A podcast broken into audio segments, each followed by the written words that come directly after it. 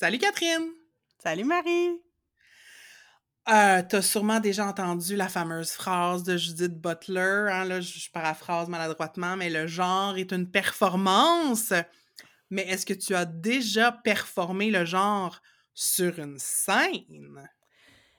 Ben, comme tu le sais, euh, j'ai déjà fait du théâtre euh, à l'adolescence beaucoup euh, et jeune adulte. Puis je dirais que j'ai jamais eu à performer un homme, ça m'est jamais arrivé. Mais dans plusieurs situations, les rôles que je jouais, je, devais performer le genre effectivement parce que la performance féminine que je faisais était très loin de moi. Euh, même si j'ai jamais douté de ma féminité, euh, la fois qu'on m'a dit c'était une pièce d'époque, fallait que je porte un corset euh, et des talons hauts, puis qu'on a passé avec ma metteur en scène, on a passé comme 45 minutes à essayer de me faire marcher droite pour pas que j'aille l'air d'un gros jambon. Euh, c'était très difficile et c'était une performance. Ce n'était pas moi. Et toi, Marie, as-tu déjà performé le genre sur scène?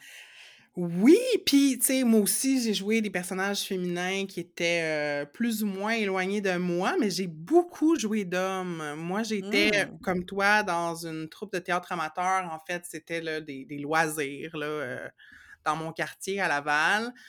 Euh, j'ai été, je pense, au moins une dizaine d'années là, avec la même prof, la même gang à monter des pièces. Puis euh, souvent, j'ai fait des gars. On a fait La Belle et la Bête, j'ai fait La Bête. Ah! Euh, ouais, Wow! c'est quasiment du drag thing, là.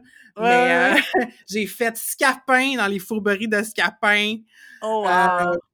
ouais, puis j'avais joué aussi, on avait fait une adaptation du film Clou en pièce de théâtre.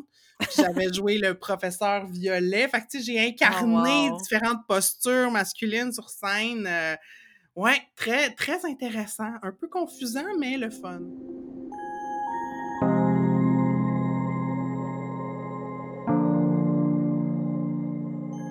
Vous écoutez Entre deux eaux, le balado où on nage entre la pataugeoire de la culture pop et les eaux profondes des feelings.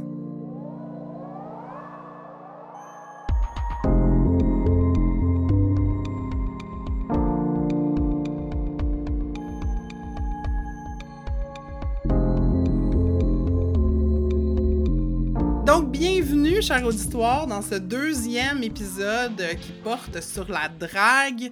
Euh, tel que vous l'avez entendu en ouverture, on va parler plus de c'est quoi performer, incarner le genre, euh, surtout quand c'est un genre auquel on n'a pas été assigné à la naissance, mais que c'est pas une transition, que c'est vraiment quelque chose qu'on joue sur scène. Et puis, euh, pour avoir ces conversations-là, on a invité du monde vraiment très cool. On va commencer en première partie avec une entrevue avec la drag queen Selma God, qui a gentiment accepté euh, de nous parler de sa pratique puis de sa politique. Euh, en deuxième partie, on vous offre une autre entrevue, euh, cette fois-ci avec un couple de performeuses qui sur scène incarnent les drag kings Hervé Metal et Rock Bière. Là, on va parler de de féminisme puis de sexisme dans le monde de la drague. Y en a-tu, y en a-tu pas? Ça va être vraiment cool. Et en dernière partie, pour rapper notre série euh, sur l'art euh, de la drague, on s'échappe pas, euh, on peut pas échapper à RuPaul. Et comme on dit que RuPaul's Drag Race, ce sont les Olympiques de la drague, on va couronner euh, notre podium, nos Ru Girls, bref. Alors, restez jusqu'à la fin pour nous entendre dire à quelle drag queen on décerne nos médailles. Bonne écoute!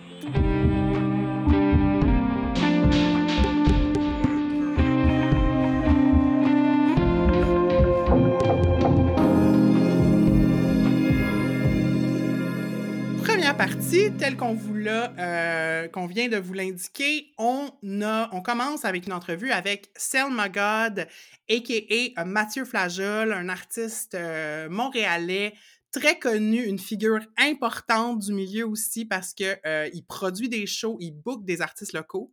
Euh, Mathieu est aussi en couple avec euh, la personne qui incarne la drag queen Oh God, dont vous avez euh, certainement entendu parler. Donc, on va aussi jaser de c'est quoi faire de la drague avec ton partenaire de vie. Puis Mathieu, dans l'entrevue, vous allez l'entendre, nous fait un genre de drague 101 de manière super seamless, comme euh, arrête pas de, de, de, mettre en contexte historiquement euh, sa pratique. Fait que voilà, vous allez avoir un petit euh, historique euh, de la scène. Puis qu'est-ce que je mentionnerais d'autre? Ben, on, on, parle entre autres du show que Mathieu produit à chaque mois qui s'appelle Coven. Euh, fait que je vous en dis pas plus, on, on va, on va le mentionner dans l'épisode. Catherine, avant qu'on écoute ça, est-ce que tu aurais des choses à rajouter pour euh, encadrer l'entrevue? Ben, ce que j'ai trouvé vraiment intéressant dans la conversation avec Selma God, c'est euh, la présentation un peu de, de, différents aspects de la drague montréalaise. Donc, ça m'a donné une vraiment grande vue d'ensemble parce que justement, euh, Selma est impliquée dans plein d'aspects. Autant, tu sais, on, on, parle souvent de la drague dans le village, la drague hors village. Il y a des artistes anglophones, des artistes francophones.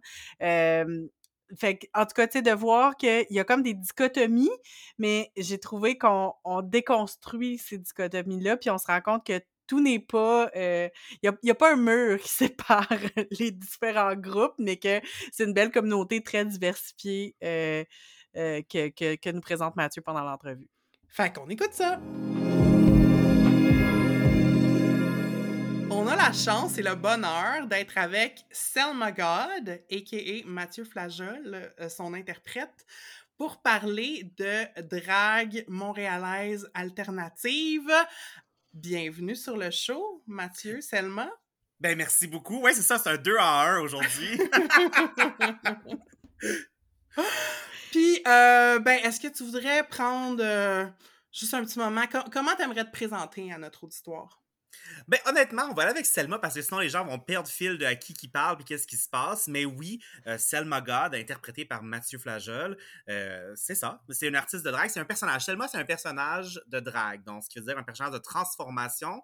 La drague, c'est un, art qui explore la transformation du genre, l'expression du genre de façon fantastique pour avoir du plaisir. Donc, c'est vraiment un personnage, mais qui est incarné de façon. Euh, je dirais plus long dans le temps. Parce a des gens qui ont des personnages qui font pour un épisode ou qui font pour une soirée. Mais en drague, souvent, tu crées un personnage qui devient un personnage qui reste dans le temps longtemps. Tu vas faire le même personnage de fois en fois. Tu vas peut-être changer ton look, mais souvent, tu incarnes le même personnage. Euh, c'est un peu une exploration du genre.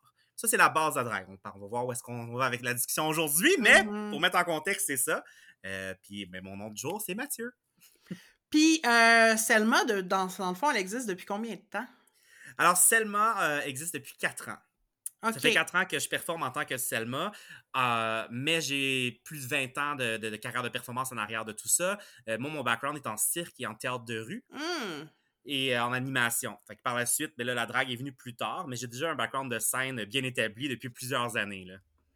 Ben, justement, je pense que ça ressort parce que je suis allée voir ton show, dans le fond, que tu organises depuis une couple d'années, Coven, qui est un peu thématique horreur, spooky, puis qui fait de la place à du drag, euh, for lack of a better word, là, alternatif, euh, non conventionnel. En plus, c'est présenté dans un lieu hors village. Fait que, euh, c'est quoi l'importance pour toi? Parce que, tu sais, t'animes le show, puis t'offres une plateforme, dans le fond, aux artistes qui peut-être fit pas dans le cadre plus normatif là si pour les personnes qui connaissent Drag Race moi je dirais que comme le village est à Drag Race ce que euh, Coven est à Dragula, genre, un petit peu, là. C'est exactement ça. C'est exactement ça.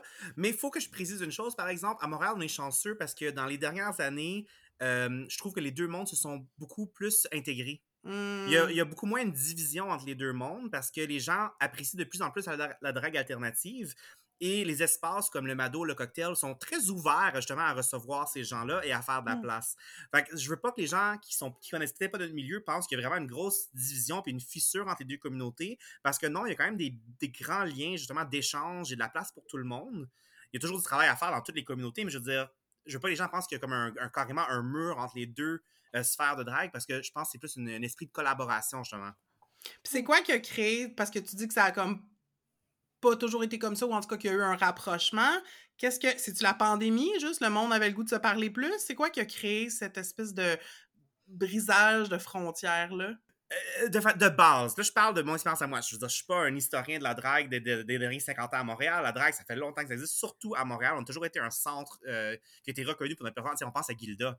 Ça Mhm. fait- Puis le Québec, on a toujours eu des artistes de drague dans le mainstream. On a eu Mado, on a eu Gilda. Plein de gens qui étaient à la télé populaire, en drague. Ça fait longtemps que le Québec est, euh, voit la drague. Là. Mhm. Euh, fait que, tu sais, j'invente rien ici, mais quand on parle de la drague locale à Montréal dans les derniers 10 ans, euh, la drague alternative était surtout en anglais. Mm. Ah! Et la drague plus mainstream était plus en français euh, pour deux raisons. Un, quand tu es dans un village, euh, un bar du village, ben, au cocktail, par exemple, t'animes après ton numéro. Fait que si tu parles pas français, ben, c'est plus difficile d'avoir accès à cet espace-là parce qu'il faut que tu animes. Ça fait partie du show. Là. C'est, euh, au Mado, c'est souvent juste l'animatrice qui anime, fait que c'est différent. Mais justement, eux essaient d'avoir euh, des shows party, le fun, que tout le monde embarque, on a du plaisir ensemble. Fait que c'est pas nécessairement une plateforme de, de show, justement, parce qu'on va faire un, un numéro émouvant un samedi soir quand les bachelorettes sont là. Tu sais, je sais pas la... Il y a un temps et une place pour tout, justement. Mais euh, les anglophones avaient plus une tendance à faire des choses, je dirais, euh, alternatives aussi, parce que quand j'entends une chanson, en tant que personne anglophone, moi, je suis 100% bilingue. J'entends une chanson, moi, je vais entendre le sous-texte aussi. Puisque la chanson pourrait vouloir dire au Mm. lieu de ce qu'on entend avec les paroles. Moi, je me permets de jouer justement avec le deuxième, le troisième degré des paroles ou de la musique. Mais si toi, tu écoutes une chanson dans ton deuxième langage, tu as moins tendance à faire ça justement parce que tu es moins à l'aise avec les- le langage utilisé. Fait que les anglophones ont plus tendance à faire ça, justement, à jouer avec l'humour, avec euh, l'horreur, à jouer dans ces, dans ces deuxième, troisième degrés-là. Fait que je pense que la, la division venait plus de là que justement un, un vouloir. C'était pas nécessairement euh, Mm. On veut pas que vous soyez là, puis moi je veux. C'est pas des chicanes, c'était plus une vision différente de comment approcher son art. Euh, nous autres, ça fait 10 ans qu'on produit des shows à Montréal. 10 ans, 9 ans, je vais pas exagérer. Ça fait 9 ans qu'on produit des shows à Montréal. Puis nous, on a toujours été des gens qui sont plus théâtrales, euh, qui aiment ça, des, des numéros de comédie et tout. Puis on opérait dans le monde anglophone. Mais là, justement, on voit de plus en plus de croisements entre les deux mondes Mhm. dernièrement. Fait que, mais ouais, je pense que c'est un mélange de choses culturelles euh, qui font en sorte qu'il y avait une différence. Mais Montréal, mondialement, on est connu pour avoir la, dra- la drague théâtrale, point. On est Mhm. reconnu mondialement pour ça parce qu'on a des cabarets. Ouais. Tu vas à Toronto, tu vas aux États-Unis, ils ont des, ils ont des bars où est-ce que les artistes sont dans le milieu d'un club, que tout le monde danse, puis ils portent pas vraiment attention au spectacle. Nous, les gens, ils viennent, ils payent un cover, ils s'assoient pour regarder un spectacle. On est vraiment connu, que ce soit anglophone, francophone, alternatif ou mainstream. Montréal est reconnu comme ayant de la drague théâtrale. Puis ça, c'est ma plus grande fierté, honnêtement. Euh, puis moi, j'avais une question parce que, tu sais, on a parlé un peu de Coven, qui est quand même des shows plus alternatifs, mais je sais que tu vous animez aussi des, euh, des soirées de viewing de Drag Race. Puis Drag Race, on va se dire, comme tu sais, moi, dans ma tête, qui connais pas tant la scène alternative, il me semble que c'est, ben pas opposé, évidemment, vous faites toute de la drague, mais tu sais, comment ça se passe d'organiser des, des soirées de viewing, justement, quand on est dans une scène plus alternative? Ben, justement, nous, on a commencé dans une scène vraiment, vraiment alternative. On a monté nos propres spectacles, tu sais, vraiment bizarre, trash, qui faisait aucun sens. Les gens étaient comme, mais qu'est-ce qui se passe sur la scène? c'est ça la magie de ce qu'on faisait dans le temps. C'est beaucoup plus Ouais. trash. Mais yo, en même temps, on évoluait aussi dans le village. Uma, elle a fait, les, elle a fait deux fois la compétition au Mado euh, euh, Drague-moi. Elle a fait euh, Miss Cocktail. Uma, euh, on- les deux, on travaille au cocktail régulièrement. Je suis DJ les dimanches lundis. Euh, Uma est la serveuse les lundis. On a, on a des bookings réguliers là-bas. Fait que, je veux dire, on opère dans les deux mondes. Mhm. Euh, on a du public qui vient du milieu théâtral. On a du public Mm. qui vient parce que Uma, c'est une éducatrice en enfance, fait qu'elle fait des story time. On a du Mm. public qui vient pour nos brunchs, du public qui vient pour Drag Race, des gens qui viennent voir nos spectacles alternatifs, trash, horreur. Je veux dire, on a vraiment des publics différents. Euh, puis je pense pour nous, en tant qu'artistes, on touche à tous ces milieux-là. Fait que pour Ouais. nous, on voit pas vraiment une distinction, mais je sais qu'on n'a pas le même public. Ouais. Mhm. Euh, mais ça a été quelque chose qu'on a développé. Fait que oui, c'est très différent entre un et l'autre, mais nous, on a développé toutes les facettes de façon euh, séparée. Très cool. Puis, euh, ben, je pense qu'on a comme tourné autour du pot un peu, mais on, on a parlé d'Ouma. Vous êtes une, une drag family, une, une, euh, j'ai envie de dire, une, de la royauté drag, euh, une famille royale. Euh, puis c'est comment d'être, justement, tu sais, de, de performer euh, puis d'être en couple avec la personne aussi, tu sais, comment ça... Ça, ça doit prendre beaucoup de place dans vos vies, c'est sûr, là, c'est comme... Oui, fait que- on va décortiquer ça en trois parties.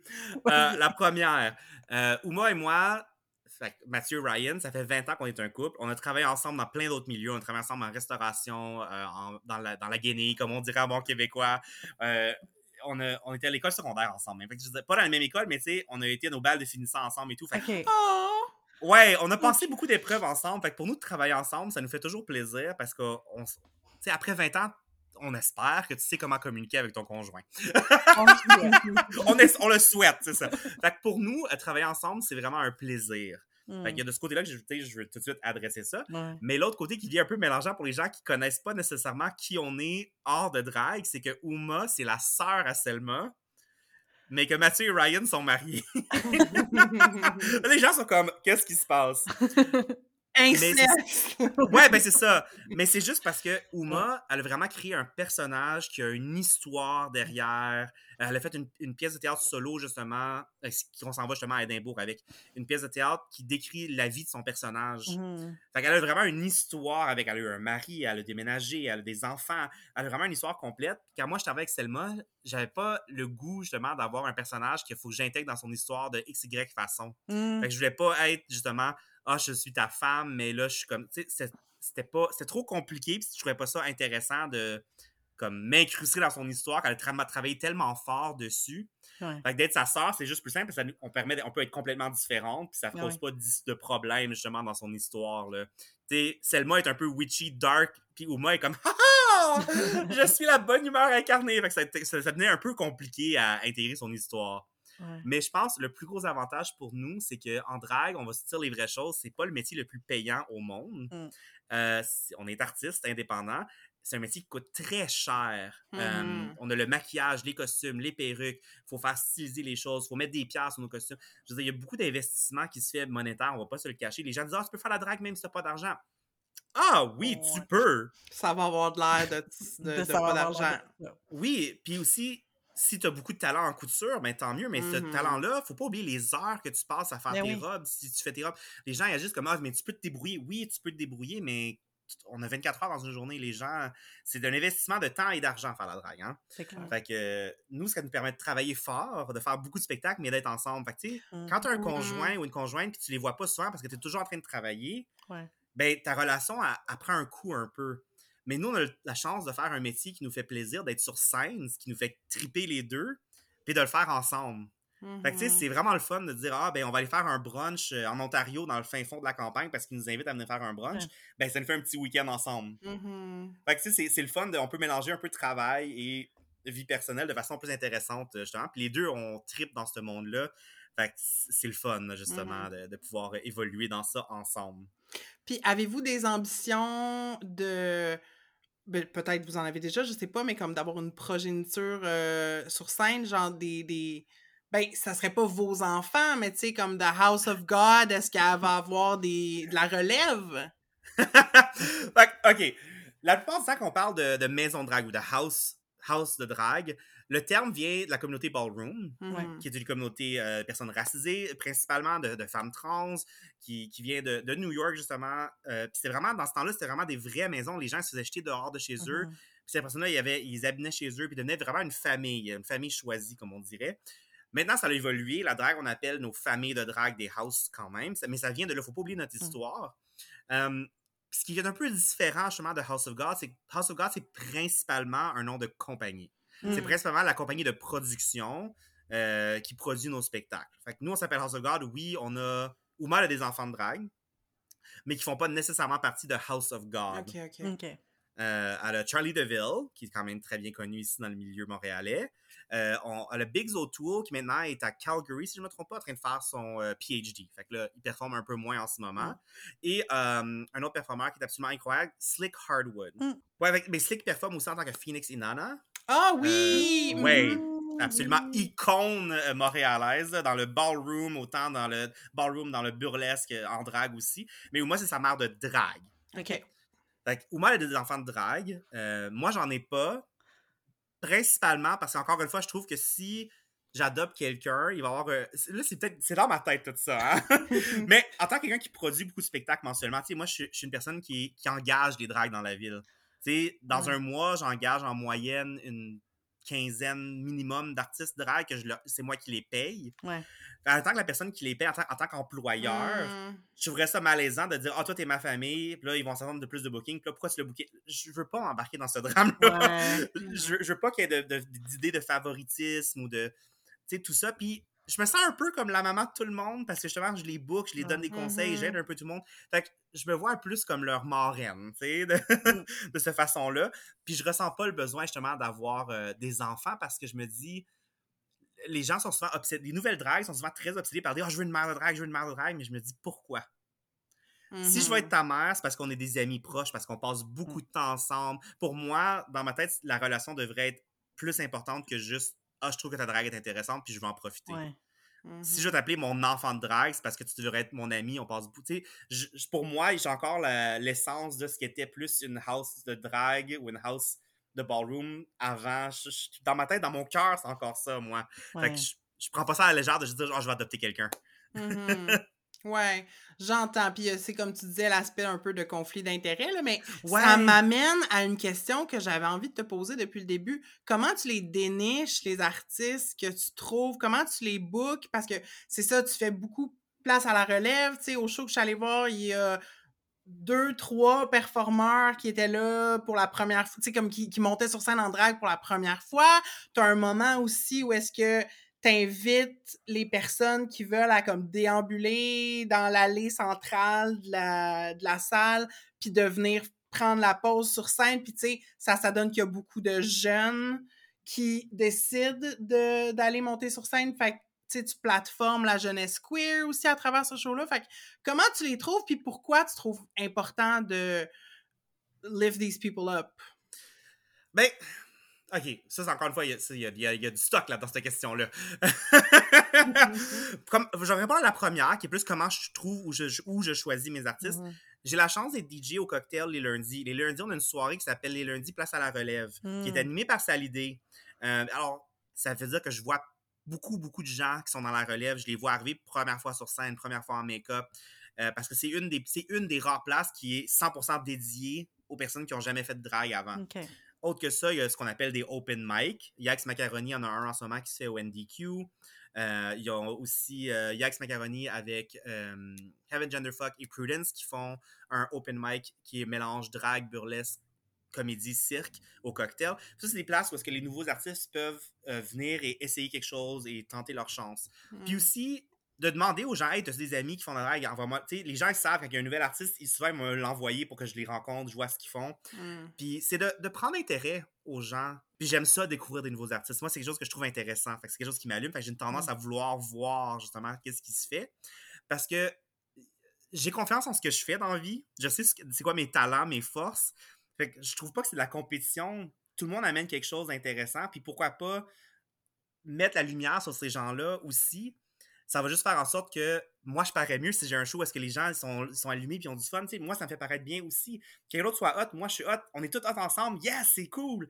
Je vois pas l'aspect justement de confrontation de Ah, tu fais la même chose que moi, on va se voler nos bookings. Non. Si on est, si on est 150 à faire ça, ben, ça veut dire qu'il y a peut-être 1500 personnes qui veulent le voir. Ouais. Peut-être qu'on va juste créer plus d'espace. Si on est tant à vouloir le faire, il doit y avoir des gens qui veulent le voir aussi. Mhm. Fait que dans ma tête, il y a tout cet aspect-là. Moi, je suis vraiment business dans ce côté-là de la chose. Sell my God, ma tagline, c'est Mistress of Business. Sell my God. ouais. Fait que moi, je vois toujours, tu sais, j'ai toujours ce, ce- je- moi, je décris ça comme une toile d'araignée où est-ce que tous les fils se touchent, puis toutes les connexions se font. Fait que moi, je trouve ça vraiment excitant de voir des nouveaux artistes. Fait que ça, c'est comment les Comment j'ai choisi, ben, c'est vraiment à la vibe. Tu sais, moi, je vois ce que les gens font, puis je dis, ah ouais, je vois que tu veux aller faire quelque chose de weird, je vais te parler parce que j'ai un show Mm. pour toi. Mais je m'assure, j'essaie d'avoir de la diversité. Autant euh, diversité raciale, autant diversité euh, neurologique, diversité. Tu sais, des gens qui, ont, qui sont de différentes sphères parce que ça représente mieux la vraie vie. Ouais. On n'est pas toutes euh, des hommes blancs, cis, minces, qui veulent être des femmes belles et délicates. La drague, ça représente tous les types de personnes, dans toutes les expressions de genre. Fait que pourquoi pas aller chercher des gens qui, en dehors de leur drague, représentent cette panoplie d'humanité-là aussi. Mhm. Fait que moi, c'est- j'essaie le plus possible de justement aller chercher plein de gens différents pour qu'on ait un show qui représente une vraie communauté vivante et pas une communauté statique où que tout le Mhm. monde est pareil. Mhm. Puis après ça, tu parlais justement quand on était fait Covin. À Covin, j'ai un espace où est-ce que euh, je fais un runway dans le, show, où est-ce que on met de la musique, puis tout le monde a la chance de juste déambuler devant toute la foule qui est là. Ça, ça vient un peu de. C'est moi dans mon dans ma tête. Un spectacle, ça n'existe pas sans public. Hmm. Le public est partie inhérente du succès d'un spectacle. Puis on parle encore plus, encore plus pour la drague parce que on est tous d'accord que c'est pas moi qui chante sur la scène. Il y a des dragues qui chantent, mais je quand moi je fais mon spectacle, je ne chante pas live. Tout le monde le sait. Tout le monde le sait que je joue un personnage. Mathieu est un homme cisgenre en dessous de son costume.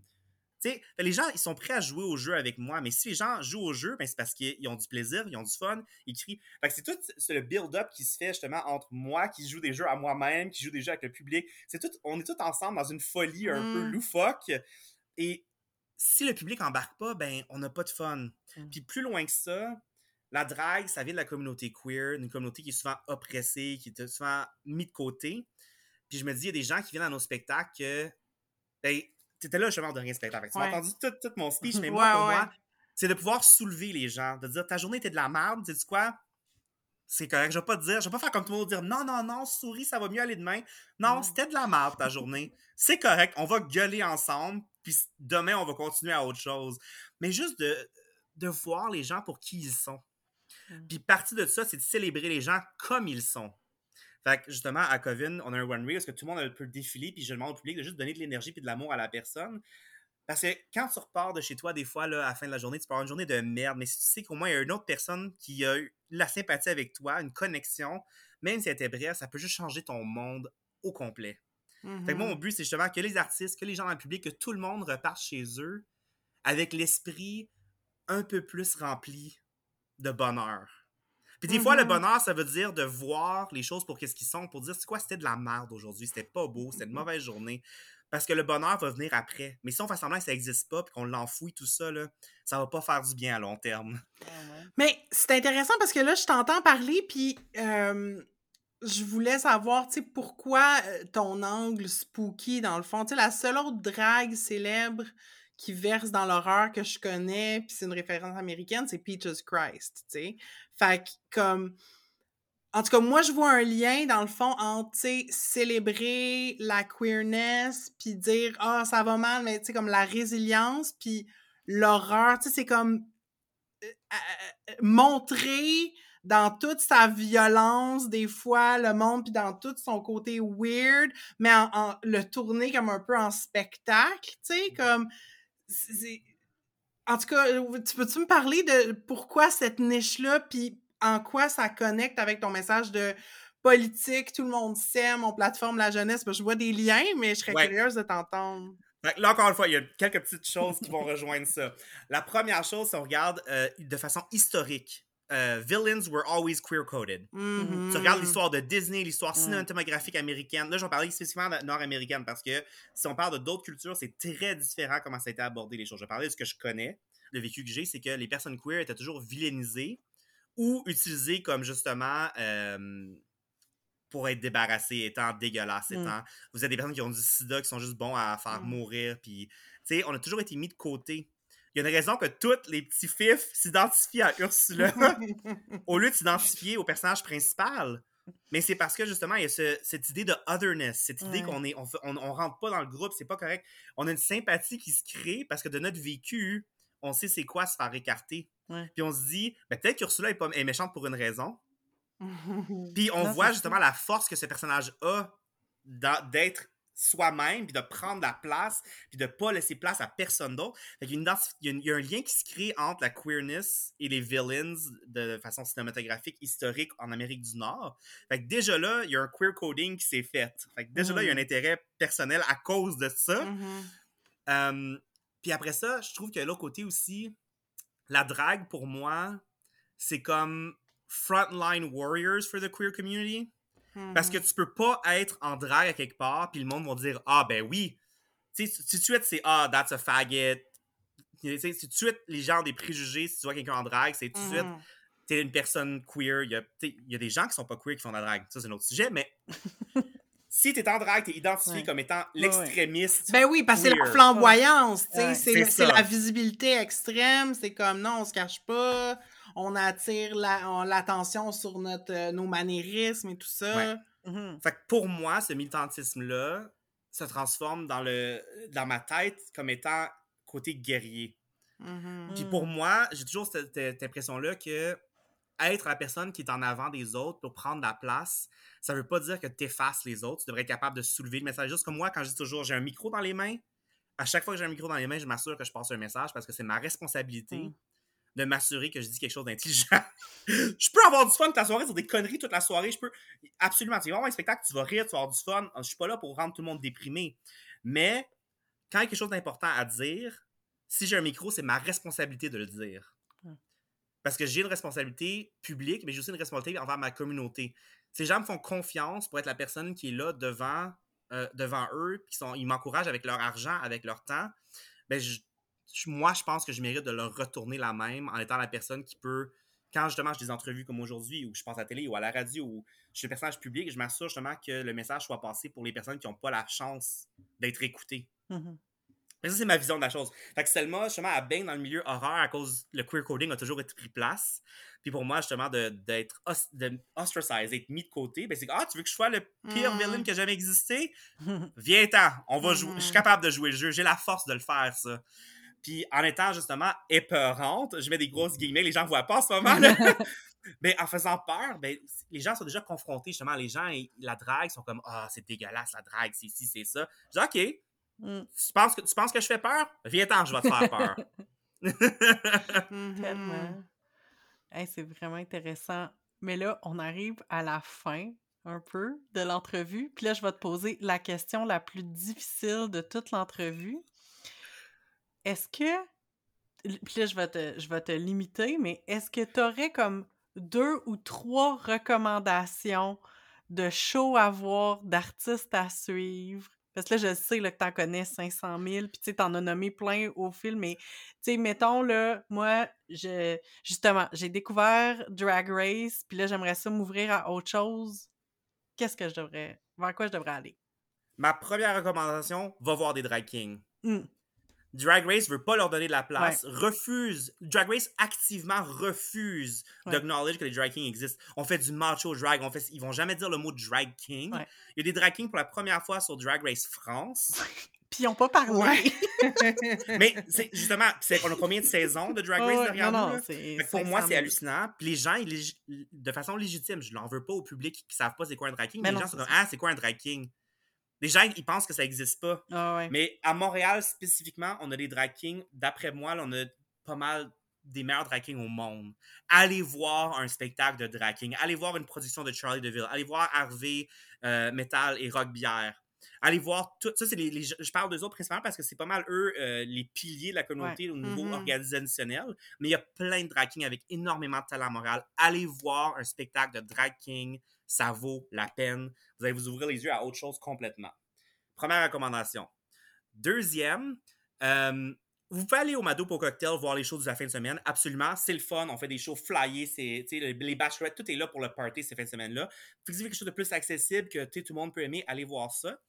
Euh, mais sinon, si vous voulez une expérience plus chill, allez voir un drag brunch. Parce que Mm. la vibe entre un spectacle de drag de soir et un drag brunch, c'est complètement différent. Donc, au moi puis moi, on produit un drag brunch de façon mensuelle euh, au Robin des Bois, qui est un restaurant à but non lucratif. Ouais. Encore une fois, ça rentre dans nos valeurs. Ouais, et on fait ça à chaque mois. Puis euh, ça s'appelle le Divine Drag Brunch au Robin des Bois. Puis ce qui est le fun, c'est que c'est tous âges. Mm. C'est pas un spectacle pour enfants. On n'est pas en train de Mm, monter un spectacle pour enfants. Mais c'est un spectacle où est-ce qu'on prend conscience qu'il y a des enfants dans la salle. Mais ça veut aussi dire que c'est deux jours, que c'est plus léger, que c'est le fun, c'est party. Ça n'a pas la même ambiance. Fait que si tu as Ouais. déjà vu de la drague, je te suggère d'aller voir un drag brunch. C'est vraiment une autre Cool. expérience complètement différente. Eh ben génial. C'est super comme recommandation. Puis moi, j'ai. euh, ben là, on interview euh, Hervé puis Rock, fait qu'on va pouvoir euh, leur parler de la, de la scène Drag King. Mais euh, ouais, Drag Brunch, je rajoute ça à ma liste parce que je l'ai pas fait Yes. encore. Fait que, ben merci beaucoup, Selma, de nous avoir parlé avec tant de passion euh, de ton métier, slash hobby, slash euh, vie affectueuse et amoureuse. C'est comme, c'est la, drague traverse tous les aspects de ta vie. Euh, fait que, ben voilà, un gros merci. Puis euh, on va euh, inviter les gens à te suivre sur les médias sociaux. On va mettre euh, toutes les handles où est-ce que les gens peuvent te trouver. Ben merci beaucoup. Merci de m'avoir reçu.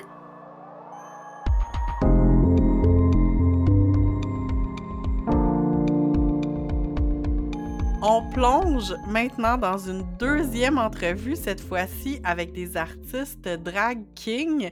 Donc, on a rencontré euh, Hervé Metal et Rock Bière, ou plutôt leurs interprètes, c'est-à-dire Mélodie Noël Rousseau et Geneviève Labelle. Donc, euh, comme on l'a mentionné en début d'épisode, euh, Mélodie et Geneviève, c'est un couple d'artistes de théâtre qui se sont vraiment lancés dans l'univers du drag king au cours des dernières années. Puis, on, va parler de leur parcours, là, ben, en fait, elles vont parler de leur parcours durant l'entrevue, mais on va être témoin de leur ascension dans le, top des drag kings de Montréal. Hervé Metal et Rock Bière sont maintenant des têtes d'affiche de la drague montréalaise et des drag kings. donc, elles vont aborder aussi la démarche féministe derrière le drag et surtout le drag king, la place des, des kings sur la scène drague euh, locale et internationale, même à travers les franchises comme Drag Race. Et, euh, et voilà. Marie, qu'est-ce que tu as retenu, toi, de cette belle entrevue? Oui, ben moi, ce que j'ai aimé, euh, ce dont j'ai aimé parler avec elle, c'est en fait de, de, les entendre sur le soutien qui est un petit peu nécessaire entre drag king parce que étant donné que c'est une communauté encore naissante, encore un peu le, pas le parent pauvre du drag, mais tu sais, c'est encore une forme qui est méconnue, qui a, euh, qui a besoin d'être démystifiée pour beaucoup de gens. Euh, il y a moins de... C'est beaucoup moins accessible aussi. Euh, donc, j'ai aimé entendre comment les artistes se soutiennent entre elles. Puis évidemment, Mélodie et Geneviève nous parlent aussi comme des shows qu'elles préparent en ce moment. fait c'était très cool d'en entendre plus sur leur pratique artistique puis les projets qui sont en cours.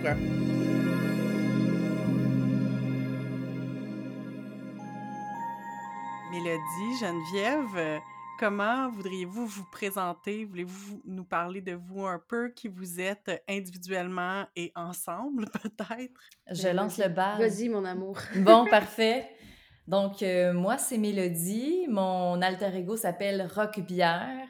Sinon, dans la vie, euh, je suis comédienne et euh, on a une compagnie de théâtre, ma conjointe et moi, Geneviève, la compagnie Pleurer dans douche. On produit du théâtre féministe et queer. Sinon, euh, Rock Bière, ben, c'est euh, un drag king qui sent l'autre colonne cheap, puis euh, qui fait squeak squeak quand il marche parce qu'il porte des grosses combines de cuir. il tripe sur tout ce qui a un moteur. Voilà.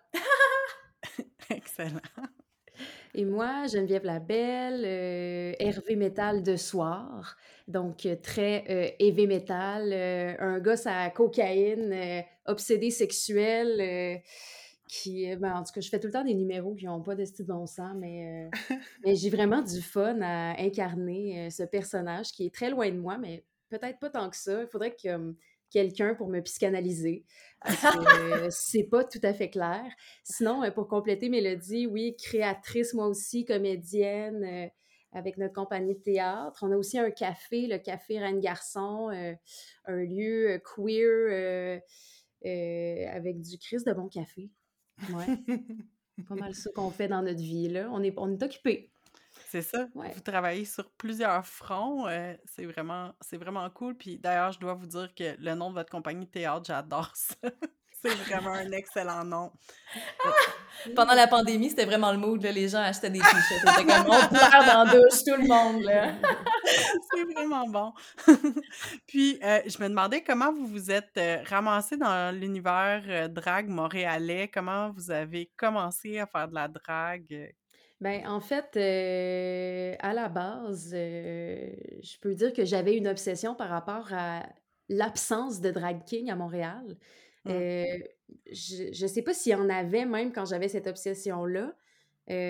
parce que j'y trouvais pas. Je, je me souviens d'avoir googlé euh, drag king, euh, mon- genre, j'avais vu des choses en Californie, mais là, on parle, on est en, on est genre en 2014, 2015.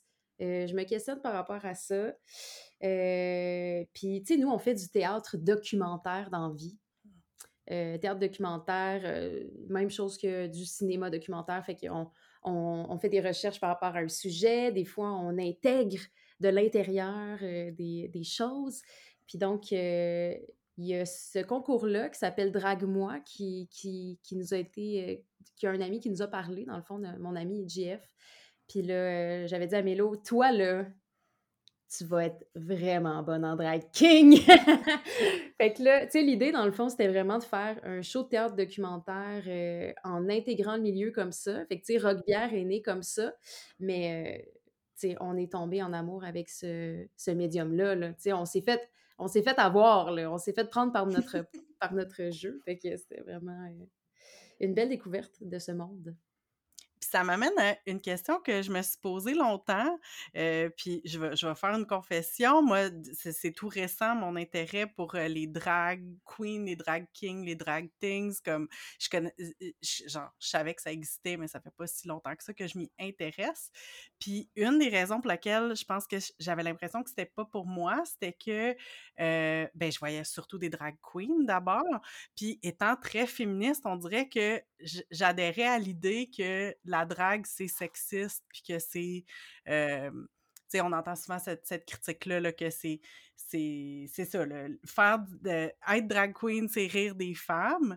Là, vous, vous faites du drag king. Est-ce que l'art de la drague est obligé est, sexiste, en fait? Je me doute que peut-être oui et non, mais... C'est sexiste dans le sens que ça dépend quel artiste va pratiquer l'art.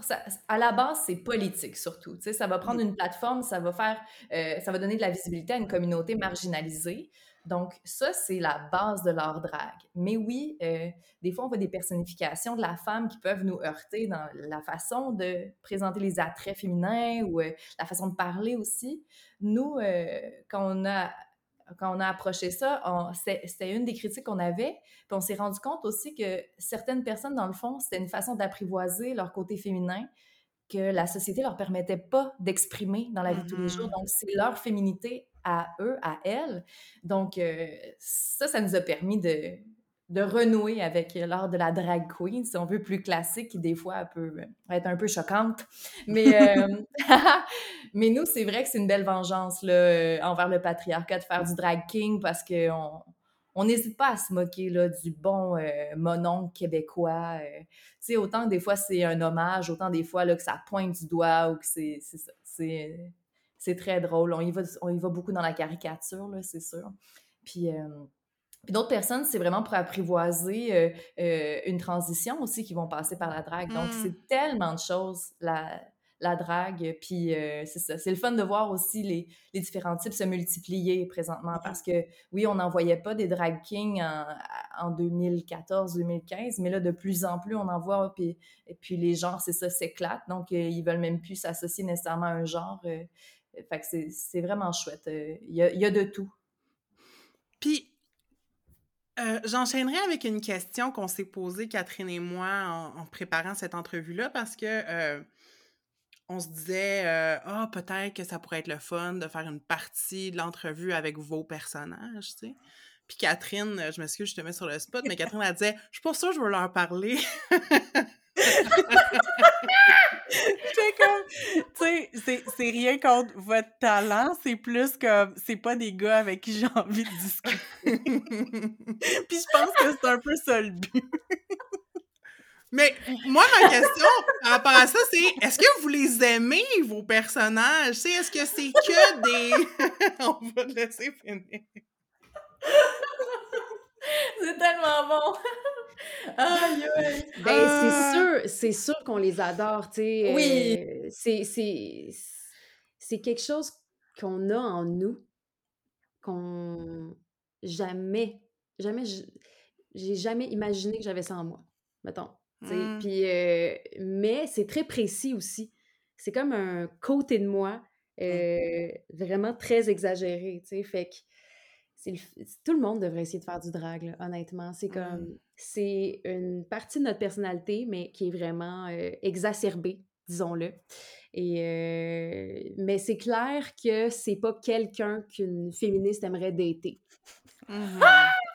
Mais souvent, on va dire que euh, on se permet des choses que la société nous permettrait pas de faire, ou même que notre milieu de Mm. comédien, comédienne, de le théâtre, le cinéma, c'est pas le genre de rôle qu'on jouerait jamais, là, euh, Mhm. Hervé Metal, quand il s'est mis à, à imiter euh, Jim Carrey, c'était une révélation. Puis, on s'entend que Geneviève Labelle n'a pas le casting de Jim Carrey, normalement, là. Est-ce que ça vous permet, puis peut-être que je vais trop loin là, euh, dans, dans mon imagination, mais est-ce que ça vous permet d'avoir une certaine forme d'empathie après ça pour des hommes avec des comportements sexistes ou est-ce que votre empathie s'arrête à vos personnages? Non, non, vraiment pas. Ben, en tout cas, pour ma part, moi, je suis radicale, là, mais tu sais, euh, on dirait que... Mais en même temps, on dirait, on dirait qu'on a commencé le drag king, euh, on a commencé à lire plus sur le féminisme aussi. C'est comme, sais, ça, ça s'est comme entremêlé un peu dans notre parcours de vie. Tu sais, on, on a abordé des sujets aussi dans nos recherches qui, qui, a- qui avaient plus attrait à ça. Fait que moi, j'ai l'impression que j'ai juste comme plus de patience pour la misogynie, puis... euh, tu sais, euh, les gens qui nient la culture du viol, puis ces choses-là, je suis comme, j'ai plus de patience, tu sais. Je suis tannée. Je suis juste tannée. Fait que, Mm. euh, fuck off.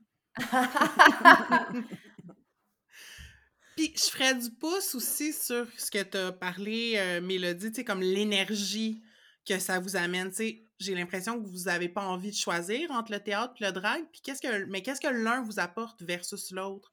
Qu'est-ce que le théâtre vous permet que le drag peut-être est, trop circonscrite pour vous permettre de faire? Puis inversement, qu'est-ce que le drag euh, vous offre que le théâtre, c'est juste impossible qui, qui vous le présente?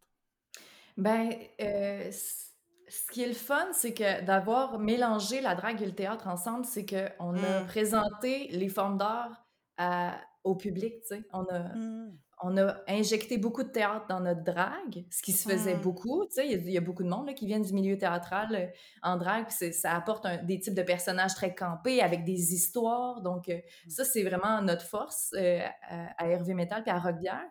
Puis du côté théâtral, ce qui est le fun, c'est le jeu avec le public. C'est de, de déconstruire un peu le quatrième mur, qu'on leur permet de réagir, on leur permet d'avoir leur cellulaire allumé. Donc, ça, ça amène une autre vie. euh, on, se donne des permissions que normalement on n'aurait pas au théâtre. Puis c'est tellement le fun. Pendant Rock Bear, le documentaire, les gens qui crient, qui, qui font des stories, qui, qui participent au spectacle, c'était vraiment précieux. Puis on s'est dit, mon Dieu, comment on va faire pour se passer de cette réaction-là qu'on a en drague, tu sais, que c'est, la réaction est immédiate. Tu le sais si ton numéro est bon ou pas bon. Tu le sais tout de suite, tu sais, Hmm. euh, avec un public de drague. Donc, d'a- d'avoir amené ça au théâtre, c'est, c'est tellement trippant, tu sais. Fait qu'on- encore pour le spectacle Ciseaux qui s'en vient, on demande aussi aux gens de, d'être avec nous, de réagir, tu sais. On- C'est une permission qu'on adore, ça, donner aux, aux spectateurs. Fait que c'est ça. Fait que ça, ça, c'est.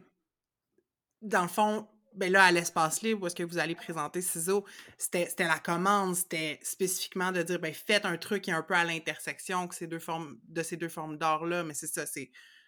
vous- êtes à la recherche, dans le fond, de, de possibilités de marier les deux mondes. Vous n'êtes pas tant intéressé à, garder ça très séparé, là, c'est ça que je comprends.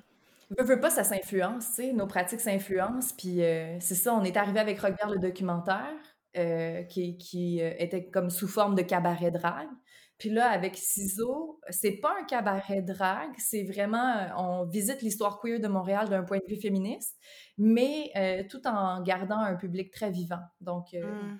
c'est ça. On, fait comme une suite à Rockbear le documentaire, mais nos drag kings sont, sont moins présents dans cette version-là. là, dans, Mm. dans cette Mais suite. on incarne des hommes, Oh oui. quand Mm. même. Tu sais, Ah puis on oui. fait du lip-sync, fait qu'on réussit quand même. Dans notre pratique théâtrale, il y a le drag est important. Puis, euh, spoiler, Hmm. il y aura Éric Duhem dans Ciseaux. Malheureusement, on s'excuse. Il va venir faire un petit tour. Ben justement, euh, parlant d'Éric Duhem, euh, vous explorez différentes formes de masculinité. C'est quoi votre relation avec la masculinité?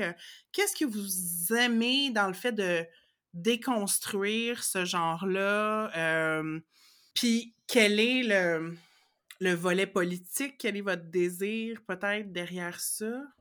Ben, juste déjà à la base, une femme qui incarne un homme, c'est politique. Bien plus, à mon sens, qu'un homme qui incarne une femme. Parce qu'on est le sexe faible. Fait que c'est comme, on prend, on, on va chercher des privilèges qu'on n'a pas le droit normalement. Fait que juste ça, pour moi, c'est politique. Puis après ça, ben, tu sais, c'est le fun d'explorer les différentes formes de masculinité. Tu sais, comme Robillard, il est vraiment plus dans... Euh, dans quoi? Le mononcle, le motard, euh, tu sais, il chante du gros rock. Tu sais, moi, je suis plus euh, une tapette des années 70, fabulous. On est, on est, vraiment ailleurs dans nos masculinités, mais les deux sont dangereuses. fait que, ça, c'est sûr, mais aussi, tu sais, explorer la masculinité dans le drag, ça nous, moi, personnellement, ça me permet de, de découvrir, de, de, de, me permettre comme femme d'être plus masculine aussi dans la vie, tu sais, d'assumer un peu plus ce côté-là. Puis ça me fait vraiment du bien de, de faire comme, hey, j'ai le droit de j'ai le droit de marcher de même, euh, j'ai le droit de m'habiller de même, euh, je suis pas obligée de porter, euh, je sais pas, tu sais, le, le, poil, il y a tellement de, de sujets qu'on on est tellement dans des boîtes encore maintenant, les femmes, puis je sais pas, ça fait du bien de remettre ça en question avec puis l'art King, tu sais, a évolué énormément juste pendant qu'on en a fait partie, tu sais, que même nous, on s'est posé beaucoup de questions, tu sais, il n'y a pas beaucoup de modèles, fait qu'au début, euh, on était plus, euh, euh, collé sur la masculinité plus classique, il euh, fallait avoir du poil plus naturel, on se collait des barbes, tout ça. Là, on explore plus la couleur tranquillement, puis il y a des, des kings qui apparaissent, ils ont le, tout, le, visage blanc avec des traits très colorés. Donc, c'est le fun de, de voir qu'il y, a, y a toute une flamboyance là, qui est qui est trouvée là, dans différents types de personnages. Puis, c'est vrai qu'il y, a tellement de variétés. C'est, le fun d'explorer ça, mais oui, euh, on, on, a besoin de plus de ressources, on a besoin de plus de tutoriaux de drag mmh, king en ligne. Mmh. Puis euh, s'il y a un drag king euh, de Rimouski qui nous disait Moi, j'en ai pas là, de tutoriaux en français, comment je fais pour me maquiller, avoir des tips, des trucs. fait que c'est ça. C'est le fun de, de, former une communauté puis de, de s'entraider. Mmh. Puis encore là, tu sais, dans la dernière saison de, de, Drag Race Canada, il y a eu un challenge que c'était masque. Ouais. Mmh Puis là, il y avait tout comme des queens à barbe et tout ça. Mais tu sais, dans le fond, là, c'est une catégorie drag king, là. Dites-le que c'est une fucking euh, catégorie drag king. Puis, tu sais, les drag kings sont pas invités sur ce show-là. Parce que RuPaul l'a dit elle-même, les drag kings, c'est pas dangereux, selon mmh elle. C'est pas intéressant. Fait que, tu sais, c'est comme, OK, mais pourquoi là, on est rendu avec des challenges qui, ouais, ouais. qui parlent de masculinité? Fait que, en tout cas, c'est c'est vraiment, euh, tu sais, ce que ça va chercher, puis ce que ça révèle, c'est toute la misogynie, en fait, euh, derrière, euh, dans la communauté, qui est vraiment sous-jacente, mais vraiment présente dans la communauté gay.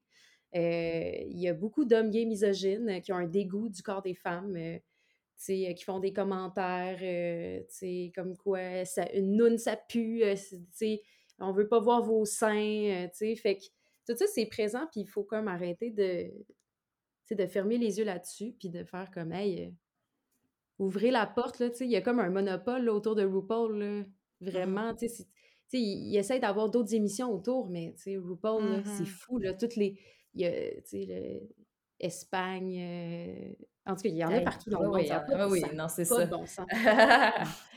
Oui, c'est clair. On peut, on peut, écouter une franchise euh, n'importe quel jour de l'année, il y a une nouvelle franchise qui sort. Ah, oui! vous, dans un monde idéal, est-ce que vous aimeriez ça qu'il y ait des drag kings intégrés dans Drag Race? Parce que, tu sais, je pense à, mettons, une compétition comme Call Me Mother, qui est clairement moins connue que, que Drag Race, mais qui inclut toutes sortes de drag, qui est quand même bien, mais qui, c'est ça, qui n'a pas la même renommée, disons, que Drag Race. Fait que, selon vous, est-ce qu'il faudrait... Est-ce que, est-ce que ça serait souhaitable que les, les Kings soient intégrés à Drag Race? Mais oui, mais oui, il en faut. Il faut des modèles, il faut des gens qui ont des moyens, il faut, il, faut se donner les moyens, tu sais, c'est en donnant les bookings, tu sais, ah, c'est moins intéressant un drag king. Oui, mais donne-y la chance de pratiquer une, deux, trois fois, tu sais, donne-y un stage intéressant, donne-y un public à ce drag king-là, donne-y des trucs, tu sais, puis Mhm. du mentorat. C'est c'est ce que les drag queens y ont entre elles, tu sais, il y a des belles communautés, des belles familles, tu sais, qui il veut, veut pas, euh, au début, là, c'est pas, pas fort fort, là, une drag queen, quand ça se présente la première fois sur un stage avec des talons un peu chambranlants, là, dire, bon, fait que c'est, le fun aussi de voir que ah, plus la communauté grandit, plus les talents grandissent, puis Mhm. la, la confiance, les numéros sont meilleurs, les make-up sont meilleurs, les maquillages, donc c'est, ça, il, faut avoir de la visibilité des modèles, puis il faut en- s'entraider, puis se donner des moyens, fait que Mhm. 100% des drag kings sur Drag Race, 100%. On appelle RuPaul tout de suite. Ah, il y en a beaucoup qui l'ont appelé. Il y a London Ouais. Cider en Californie qui a tellement essayé de fois d'entrer sur cette compétition-là. Puis quand il a, il a fait Dragula, il a gagné. Tu sais, c'est intéressant des drag kings, puis c'est talentueux un drag king. Nous, on est vraiment heureuses. On a- euh, Rockbière a gagné Drag-moi, la compétition montréalaise. Puis après ça, l'année suivante, c'était Hervé Metal. Puis là, euh, la dernière édition, c'est notre fils Walter Ego qui a remporté euh, Drag-moi. Donc, euh, toute une fierté d'avoir la coupe dans la famille. C'est ça. C'est intéressant, les drag kings. Puis on trouve ça important de le mentionner, tu sais. Puis de- d'offrir des, des numéros de qualité, tu sais. Oui, c'est ça, parce qu'en en, en pré-entrevue, quand on s'est parlé, tu sais, je vous avais présenté un peu l'angle de l'entrevue, puis j'étais comme, ben, l'épisode va parler de drague, de forme de drague plus alternative, puis ce que vous m'avez répondu, c'est, nous autres, on se considère pas alternative, on a l'ambition d'être mainstream, tu sais. Fait que, qu'est-ce que vous faites, qu'est-ce que vous posez comme action pour, euh, pour prendre votre place, puis où est-ce que vous vous voyez dans cinq ans, euh, où est-ce que vous rêvez de voir vos personnages? Ben, dans cinq ans. Ben, nous autres, tu sais, on, on dit qu'on est mainstream, mais c'est parce qu'on est, on est des drag kings vraiment cabaret mado. Sais, euh, on n'est pas, euh, dans des cabarets sur Saint-Laurent, euh, plus. euh, je sais pas, on, on est vraiment comme des, les kings franco. je sais pas comment dire. On est comme le Walt Disney du drag. On n'est pas tant champ gauche parce qu'on est vraiment, on a vraiment le désir d'incarner des hommes puis de ressembler à des hommes. Fait que, tu sais, on n'est pas non plus dans le gender fuck. euh, fait que On c'est est plus conventionnel, je dirais, tu sais. Ce serait Ouais. le terme à, à- à mentionner aussi, là, tu sais. peu- Mhm. Mais euh, on parle d'objectifs, là. On a atteint tout un bel objectif cet été, là. On- C'était inespéré. là. Ouais, vous avez animé le gros show de drague local à la fierté. C'était quand même très hot, ça. Oui. Ouais. C'était un show euh, au stade olympique devant 20 000 personnes, euh, Wow, animé par des drag kings. Ça n'a jamais été fait en Amérique du Nord, peut-être même dans le monde. Sérieux, pour vrai, je m'avancerais même de dire qu'un gros show de drague comme ça, tu sais, faudrait savoir, mais je pense pas que ça a été fait euh, ailleurs dans le monde. On a vraiment eu une chance inouïe. Puis, mais où est-ce qu'on aimerait se voir dans cinq ans? Tu sais, nous, on aimerait ça. On aimerait ça avoir euh, de la visibilité dans les médias davantage. Mhm. Comme j'ai l'impression qu'on a vraiment le potentiel, qu'on est les next peut-être. Hmm. Mais euh, Les, les diffuseurs, ils sont frileux de- d'avoir des drag kings à la télé. Il y a Ah des producteurs qui veulent mettre des drag kings à la télé, tu sais, des euh, émissions comme La Drague en moi, tout ça, tu sais, on voit des trucs apparaître, justement, là, des, euh, des, des trucs qui, en parallèle à RuPaul Drag Race, des, talk shows et tout, euh, euh, des chroniqueurs, des chroniqueuses. euh, mais c'est les diffuseurs qui, sont encore très frileux. Puis même, on travaille sur un projet présentement, puis on se fait dire les, les téléspectateurs sont pas prêts à avoir des drag kings comme dans, dans une émission plus humoristique. Il faut vraiment présenter c'est quoi des drag kings à, au public québécois, au public canadien. Fait on est encore à l'étape où il faut montrer qui on est, expliquer c'est quoi le concept, parce qu'il y en a qui Mhm. connaissent même pas ce terme-là. Donc, euh, on va travailler fort là-dessus, puis j'espère que dans cinq ans, ça, ça va être quelque chose de reconnu. Mhm. C'est quand même spécial parce que, selon moi, ben, si tu sais pas c'est qu'un drag king existe, tu fais juste dire, ben, il y a des drag queens puis il y a des drag kings. Voilà, comme semble, on vient de finir d'expliquer. Mais ça, ça devrait pas être plus, plus compliqué que ça. Si les gens comprennent c'est quoi une drag queen, ben, en tout cas. Mais en fait, c'est que les gens, la première chose à laquelle ils pensent, c'est c'est quoi l'intérêt? Parce qu'un Ouais. homme, c'est plate. Ouais.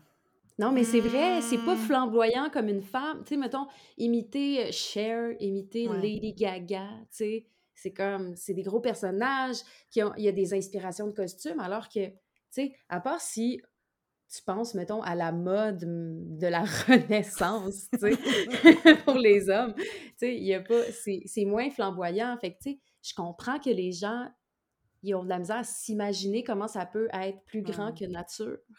Puis nous aussi, au début, c'était dur de se l'imaginer. été... Ouais. C'est ça, ça prend beaucoup d'imagination pour faire du drag king parce que il faut trouver un moyen de, tu sais, rendre des costumes aussi attrayants que les drag queens, aussi, euh, tu sais. Puis on était comme, pendant longtemps, on était comme, c'est quoi notre paillette à nous autres? Mm. nous, on veut pas des paillettes. Fait que là, tu sais, Rock, lui, c'était comme des studs, des, les studs, les bagues, les bijoux, tu sais, qu'est-ce qu'on Ouais. qu'est-ce qu'on met? Fait que, euh, fait qu'il y a tout ce questionnement-là, puis tout est à construire, puis... euh, fait que, voilà. Hmm. Justement, en lien avec les personnifications, je sais pas si vous aviez envie de parler de ça, mais parce que je pense que Rock Bière a longtemps personnifié Éric Lapointe. Et là, je- ce que j'ai compris, c'est que vous avez. Ben, en fait, Mélodie, tu as décidé que tu voulais plus le personnifier, puis je voulais comme. Si tu as, le goût de nous en parler, euh, qu'est-ce qui, qui a amené ton cheminement? Parce que, comme, tu sais, j'ai pas vu énormément de vos performances, mais il me semble que, comme, Rock Bière puis Éric Lapointe, tu sais, ça fit. C'est comme, c'est un, un fit parfait, mais euh, c'est plus, euh, c'est plus, ça fait plus partie de ton répertoire, que j'ai. Non, c'est ça. C'est un gros deuil, là, parce que veux, veux pas. Ça fait partie de nos personnages mythiques. là, dans la mythologie Mhm. québécoise, on s'entend que c'est très marquant, là, le personnage de Éric Lapointe dans tout son pathos. C'est ça. là. Mais euh, justement, la drague, c'est politique. Puis on s'est dit, bon, est-ce que c'est par la critique de cette personne-là, de ses actions, tu sais? euh, puis on s'est dit, parce que je dis on, parce que c'est une grande discussion qu'on a eue, euh, Geneviève et moi, là, quand même, par rapport à ça. Puis parce qu'il était dans le spectacle euh, Rock Bière, le documentaire. Il y avait un, un numéro, parce que veux, veux pas, c'était un des premiers hits de Rock Bière. Fait qu'on, dans, dans l'ascension de Rock Bière, on- c'était important quand même.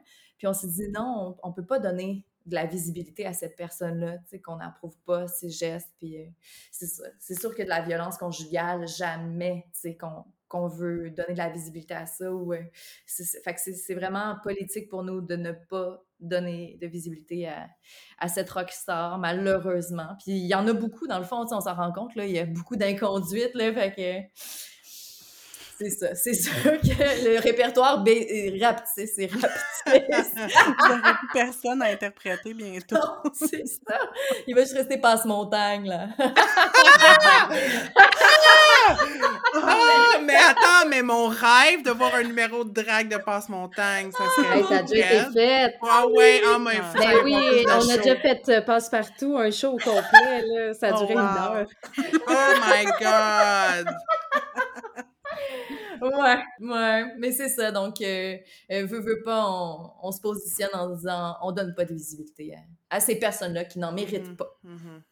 Oui, je, je suis d'accord avec votre choix, même si ça veut dire que je te verrai jamais performer euh, ce- ce- cet artiste, mais en même temps, on essaye de l'oublier. C'est ça qui Peut-être que Rock Bière aussi va faire la tournée des campings bientôt, on le sait pas.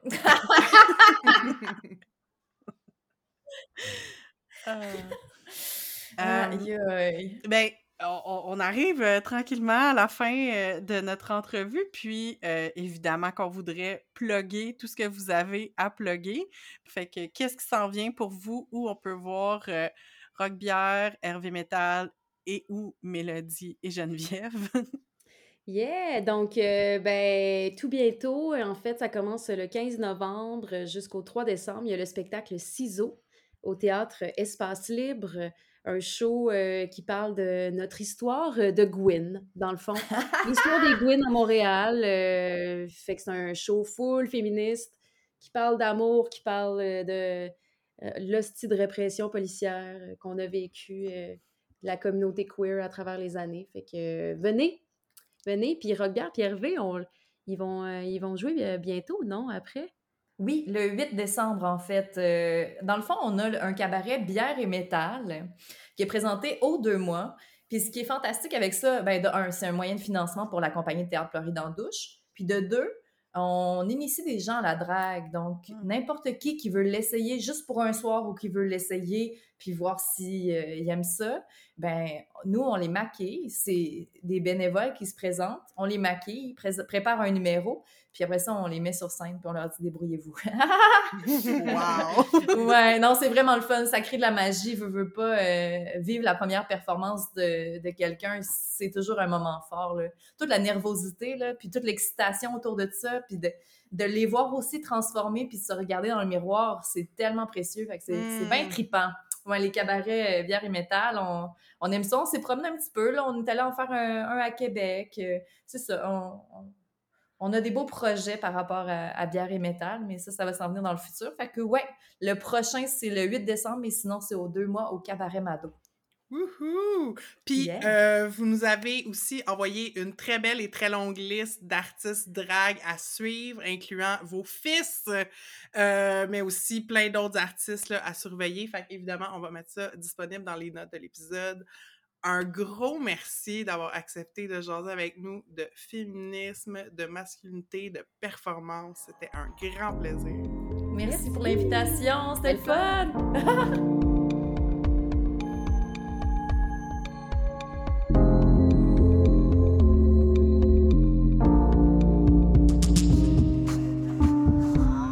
espère vraiment que vous avez apprécié euh, d'entendre les conversations qu'on a eues avec Selma God, Hervé Metal et Rock Bière. Euh, on est vraiment contente et vraiment choyée d'avoir pu discuter avec tous ces artistes-là. C'était vraiment le fun d'avoir une vision euh, de, la, scène plus locale au Québec parce que, oui, souvent, on, parle de, de la drague et de l'univers de Drag Race, mais en même temps, c'est le fun de, de faire des liens avec la scène locale et, comme on a dit au dernier épisode, encourager vos dragues locales. Mais là, on ne pouvait pas terminer ça en- sans retomber dans l'univers Drag Race. Euh, alors, nous voici, on vous présente euh, notre podium des- de nos drag queens préf. Euh, on a chacun notre podium, on se l'est pas partagé, fait que j'ai vraiment hâte de voir. euh, je pense qu'on va avoir peut-être des, des similarités, Mhm. mais voilà. Puis le, le critère qu'on s'est donné pour monter notre, nos podiums respectifs, c'est qu'on voulait que ce soit nos drag queens préférées in and out of drag. Donc, euh, Mhm. autant dans leur performance drag que comme, euh, je dirais, personnalité publique, parce qu'on s'entend qu'on les connaît pas, là, j'allais dire, c'est pas nos personnes préférées, mais nos personnalités publiques préférées, parce que c'est nécessairement qu'il y, y a plusieurs drag queens avec les médias sociaux qu'on voit beaucoup, euh, puis qu'on apprend à connaître, puis euh, la, la formule Drag Race aussi nous amène à les voir euh, en drag et hors drag. Donc, on va commencer par notre troisième position. Roulement de tambour. Alors, euh, Marie, qui as-tu mis en troisième position sur ton podium? En troisième position, là, dans le fond, euh, Catherine et moi, on s'est dit qu'on pouvait, sur la même marche du podium, mettre plusieurs personnes. Et moi, ça a réglé mon problème parce que je voulais faire un honorable mention à cette queen. Mais non, je dois lui décerner, euh, je dois la mettre sur la troisième marche de mon podium. C'est la magnifique, l'extraordinaire, la récemment couronnée Gisèle Lullaby. Ah, tellement bon! Troisième, je l'aime tellement, comme out of drag, tu vois à quel point qu'elle est sweet, puis qu'elle est drôle, puis qu'elle est conne, puis j'adore ce qu'elle nous offre sur scène, comme sa diversité de look, euh, son humour, euh, raffiné mais accessible, moi, je l'adore. Ah, je suis tellement d'accord avec toi. Euh, elle, elle fait pas partie de mon top, mais euh, comme on a discuté avant en préparant, il y a tellement de queens qu'on aurait voulu mettre, mais comme on voulait pas Mhm. passer tout l'épisode à juste nommer des drag queens qu'on aime. mais c'est sûr que Gisèle est dans mon cœur. Puis abonnez-vous à son Instagram épicente. Puis toi, Catherine, qui, euh, à qui décernes-tu ta médaille de bronze? Alors, ma médaille de bronze va à la seule et l'unique Mo Art. Oh! J'aime tellement Mo Art depuis le début, puis je réalisais que, tu sais, on a eu la chance de la voir dans trois saisons parce qu'elle a fait la saison, euh, je sais plus du numéro, googlez-la. Mais on a eu sa, saison originale. Elle a participé à euh, un All-Stars et finalement, elle a fait euh, dans la première euh, All-Star internationale, le UK versus the World. Fait qu'on l'a vu trois fois, puis à chaque fois, je l'aimais plus. C'est c'est une artiste extraordinaire. J'ai l'impression qu'elle a un cœur en or, puis elle a comme un, une, un confessionnal à un moment donné où ce qu'elle dit à quel point c'est important d'être soi-même. Puis je sais pas, c'est comme un cri du cœur. Ça vient me chercher à chaque fois que je le vois. Puis, euh, son drag, en fait, je trouve que c'est toujours phénoménal, puis ça va en s'améliorant. puis là, je qu'elle a un show de, de, de mode, j'avoue que je l'ai pas écouté, mais Mo Art, j'aime tellement cette queen. Mmh. Que je connais peu parce que moi, UK versus The World, j'ai comme give up à moitié de la saison, puis j'ai pas encore vu ces saisons, mais de ce que j'ai vu d'elle, elle a l'air vraiment euh, charmante et magnifique aussi. Ouais, vraiment. Alright, argent. OK, alors euh, deuxième marche, deuxième marche du podium, médaille d'argent. Marie, à qui décernes-tu cette euh, médaille? C'est une queen vraiment hors norme, une queen qui, qui, qui a fait l'histoire, je pense, de Drag Race, de parce qu'elle a amené. il y a de ces looks qu'elle a, qu'elle a fait sur le show qui, qui continuent de me jeter à terre. Puis c'est une queen qui s'empêche pas d'être politique. mais tu sais, autant, autant politique que fashion, j'adore euh, j'adore cette personne. Bimini Bamboulage de UK2! Oh, j'aime tellement Bimini aussi. C'est ça. On, a eu vraiment de la difficulté à faire nos tops parce que mm-hmm. moi aussi, je voulais mettre Bimini, mais j'ai laissé de la place à d'autres personnes, à d'autres Voilà. Mm. Ah, mais je suis d'accord avec toi. Puis euh, toi, Catherine, je pense que ta deuxième marche est un petit peu crowded, n'est-ce pas? Oui, moi j'ai un, un, duo, mmh. mais euh, c'est des queens qui agissent souvent en duo ensemble, mais que j'aime d'amour pour différentes raisons. Euh, comme fait que j'ai beaucoup comme je me suis vraiment posé la question puis je suis pas capable de dire comme tu sais je peux je peux pas dire que j'aime une plus que l'autre je mmh les adore toutes les deux pour des raisons différentes mais je décerne la deuxième place à ex, ex à Jinx Monsoon et Ben de la Crème. euh, c'est deux personnes extraordinaires, euh, deux queens extraordinaires. Il y a quand même des similarités dans leur style. Euh, c'est deux queens de Seattle, des queens qui sont très théâtrales, euh, qui sont très, disons, tu sais, elles incarnent comme des vieilles, mais pas des vieilles, mais comme des dames, là, tu sais, comme c'est plus des, tu sais, c'est pas, c'est pas des fashion queens, mais en même temps, tu sais, je trouve qu'il y a eu comme moi, l'évolution, suivre l'évolution de Jinx Monsoon, c'est quelque chose d'extraordinaire. Je trouve qu'elle a tellement grandi de sa saison originale à finalement être la gagnante de All Stars, All Winners.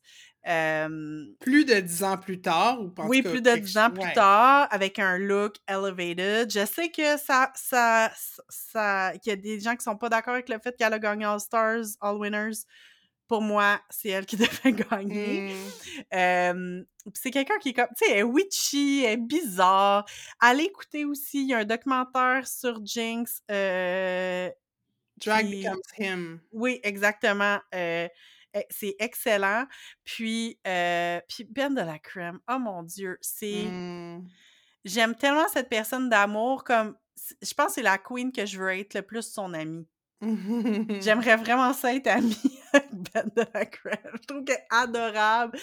Elle a l'air tellement comme gentille, puis euh, profonde, puis j'ai écouté récemment une entrevue avec elle dans un podcast. Je vais mettre le lien en, épisode, mais ça a comme confirmé à quel point c'est une personne, tu sais, lucide, extraordinaire, puis elle revient entre autres sur sa participation dans All Stars où elle, s'est auto-éliminée, qui est quand même un moment mythique de l'histoire de Drag Race, puis... Euh, c'était, vraiment le fun. Fait que, ouais, mmh Jinx et Della, all the way.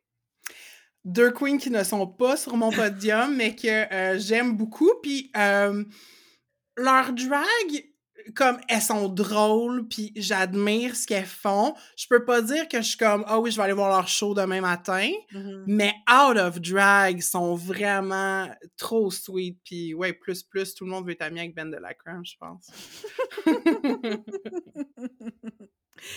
Et maintenant, première position, Marie, euh, toi, t'as une égalité, t'as pas pu Oui! départager qui gagne, puis je pense que tu Non. me doutes c'est qui qui est là. oui, mais je- tu vas peut-être être surpris, on va voir. Mais euh, peut-être pas. Mais euh, je les aime autant pour différentes raisons. Mais euh, je veux dire, elles me font rire. Euh, je trouve que les deux, euh, pour différentes raisons encore, euh, leur drague me rejoint. Euh, Puis, c'est deux queens aussi que je sais qu'ils s'entendent bien, tu sais, parce qu'ils ont collaboré. Voilà, ben écoute, j'imagine qu'on en a au moins une en commun là-dedans, mais c'est Trixie Mattel et Bob the Drag Queen. Ah. Mhm. Je me disais que tu mettrais Bob aussi. Je l'adore, Bob. Moi, j'ai eu. Moi, j'ai j'ai pas encore regardé la saison euh, de Drag Race avec Bob, mais moi, c'est en écoutant We're Here que Mhm. j'ai capoté sur son cas. La première fois que je l'ai vu faire le lip sync de Purse First, je suis Ah oui. morte, genre.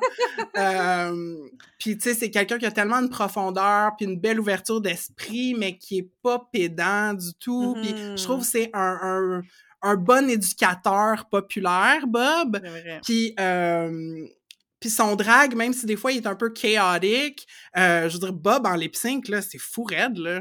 Oh, ouais, c'est Euh, des performances. C'est ça, ouais. Je trouve que Bob, c'est pas nécessairement les looks, quoique Mm. elle a servi des, des looks vraiment Mhm. hot euh, dans, dans, dans sa saison, mais en même temps, ses, ses performances sont C'est extraordinaires. dit l'attitude de Black Diva, genre, Ouais, ouais, puis non, elle est écœurante. Fait que ça, c'est mon... Ça, c'est mes deux prefs! Ah! Puis toi, c'est à qui ta médaille d'or, Catherine? Ben là, c'est sûr, euh, personne va être surpris que c'est Trixie Mattel. Écoute, Mm. c'est quelqu'un... euh, elle me fait rire, euh, puis je suis touchée, puis on se parlait, t'es en train d'écouter la saison 7, les confessionnaux de Trixie Mattel sont tellement drôles, Mhm. puis elle est tellement attachante. Puis dernièrement, puis là, je le retrouve pas, j'ai voulu fact-checker, puis j'ai pas pu parce que c'était en stories, mais euh, moi, je, moi, je serais bien gros sur Kimia Dawson, qui est une artiste euh, genre folk, un peu hip-hop, en tout cas un peu lo-fi, euh, que, que j'aime beaucoup. Puis dernièrement, est allée voir le show de Trixie et Katia, puis elle a dit, comme en stories, que genre Trixie Mattel, c'est comme sa folk singer préférée. Oh! Puis je pense que moi aussi un peu. Euh, j'adore sa carrière. Euh, puis tu sais, c'est tellement quelqu'un. Je, je sais pas si elle adore des fois. Elle fait tellement d'affaires. Je veux dire, à la tête d'une compagnie de make-up, puis euh, en. Elle a un podcast, elle fait Oui. des vidéos sur son YouTube, c'est ça, elle a sa carrière de chanteuse. Puis tu sais, elle est euh, investie, là. Ouais. C'est pas genre, elle fait pas. Tu sais, ça a l'air d'être quelqu'un qui fait, tu sais, très exigeante envers elle-même, puis qui fait Mhm. des, ses trucs de manière très euh, poussée, tu sais. Puis elle me fait tellement rire, puis euh, c'est. Mhm. ça. Trixie. Pour toujours. Ah oui, top qualité euh, incroyable. Avec Entre deux eaux, on veut encourager les conversations. C'est pourquoi on vous invite à parler du podcast autour de vous. Le bouche à oreille, c'est vraiment le meilleur moyen de nous faire connaître. Vous pouvez aussi nous faire rayonner en nous mettant 5 étoiles dans Apple Podcasts, Spotify et sur Facebook. Et pour nous aider à couvrir nos frais de diffusion, vous pouvez joindre les rangs de nos flotteurs. En échange, vous allez recevoir des épisodes bonus exclusifs. Pour toutes les infos, rendez-vous sur entredeuxeaux.pinecast.co et cliquez sur l'onglet Nous soutenir.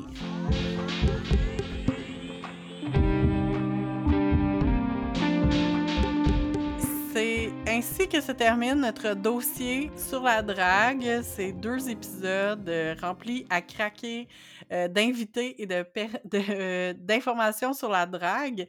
On espère vraiment que si vous connaissiez pas euh, l'histoire et l'univers de la drague, que ça vous a intéressé à cette forme d'art-là. J'imagine que si vous êtes rendu à la fin de du deuxième épisode, c'est probablement parce que c'était un peu intéressant.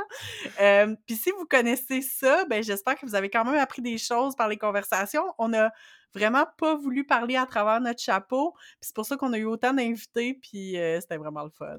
Oui, merci encore à tout le monde qui a accepté nos invitations. Ça nous a permis d'avoir, euh, comme j'ai déjà dit, un début de troisième saison vraiment euh, fuego. Fait que on est super touchés que vous ayez accepté de venir jaser avec nous. Et pour euh, celles d'entre vous qui nous écoutent et qui aimeraient aller un petit peu plus loin, euh, si vous êtes curieux, curieuse d'en savoir plus sur l'histoire de la drague, euh, particulièrement la drague à Montréal aussi, on vous a monté un petit dossier parce qu'on a fait de la recherche pour cet épisode-là. Euh, puis on savait pas où la plugger. Fait qu'en tout cas, dans les notes de l'épisode, là, vous irez voir ça. Il y a comme tout plein de liens, des vidéos, des articles et tout. Euh, fait que si vous avez envie de plonger euh, plus profondément, ben, l'info est là. Puis évidemment, on vous invite à nous écrire pour nous donner des commentaires. on est vraiment curieuse de savoir qu'est-ce que vous pensez de l'univers de la drague? Est-ce que vous êtes des fans? Est-ce que vous résistez encore à découvrir cette, cette forme d'art-là qui est profondément queer? Et ben, envoyez-nous ça, vos réactions à l'épisode, vos thoughts sur les questions qu'on vient de vous poser. Euh, nos DM sont toujours ouverts. Vous nous trouvez sur Facebook et sur Instagram avec le handle entre deux eaux, tout en un mot, point balado. Et au prochain épisode, on fait une autre série de deux épisodes sur le même thème. On replonge dans l'univers des feelings, euh, de la santé mentale et on va parler de dépression parce que là, c'est novembre qui va commencer. L'ensoleillement s'en va et euh, on a besoin de, de prendre soin de nous, je pense. Alors, ben, à dans deux semaines, tout le monde. Bye bye!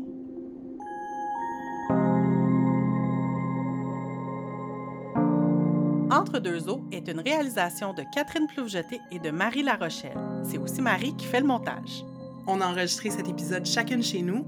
Moi, Marie, je suis à Montréal, qu'on appelle aussi Jojage ou Muniang, un territoire qui est gardé par la nation Ganyangehaga et qui n'a jamais été cédé. Et moi, Catherine, je suis à Québec, aussi appelée Wendake Nyon Wensayo par les Hurons-Wendat et Nitasinan par les Inuits. Merci à Roxane de Carufel pour notre visuel et à Poulain pour notre thème musical. Ce balado est une idée originale de Catherine et Marie.